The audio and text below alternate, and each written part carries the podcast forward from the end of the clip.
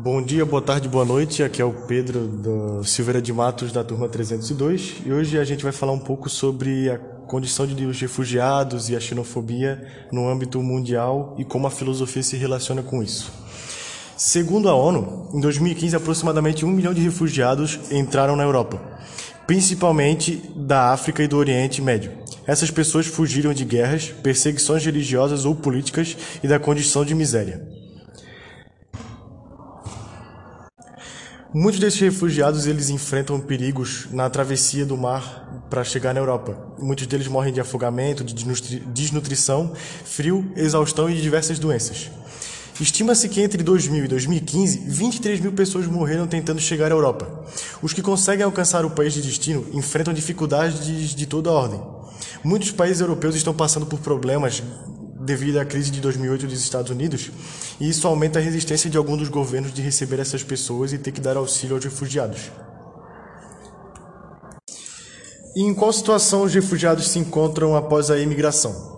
Bom, muitos dos, muitos dos refugiados eles não conseguem levar seus documentos e em relação a isso os países que os recebem acabam não permitindo que eles façam documentos, pois assim eles se tornariam cidadãos desses países e teriam que e passariam a ter os mesmos direitos dos outros cidadãos.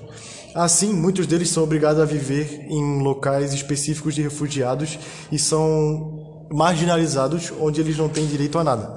Um exemplo disso na França, onde os refugiados vindos da Síria montaram toda uma cidade de barracões, onde eles vivem entre si, tem mercados e outros exemplos de farmácia e tudo mais, onde eles mesmos se, se ajudam e tentam sobreviver como marginais.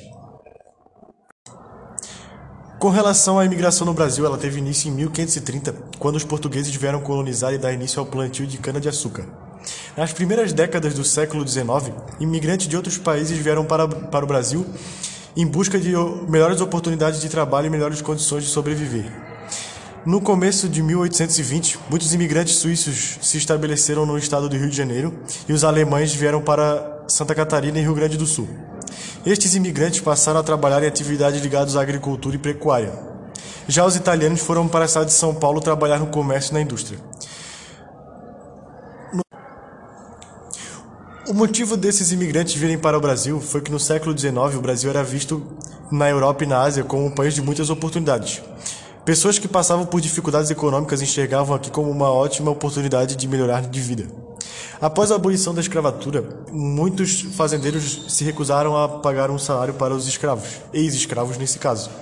E assim, o Brasil ele fez uma campanha para com que os europeus viessem para cá para virar mão de obra desses grandes fazendeiros. E assim se fez. Agora falaremos sobre a xenofobia e no âmbito filosófico como ela interfere em muita coisa. A xenofobia é o nome que utilizamos em referência ao sentimento de hostilidade e ódio manifestado contra pessoas por elas serem estrangeiras.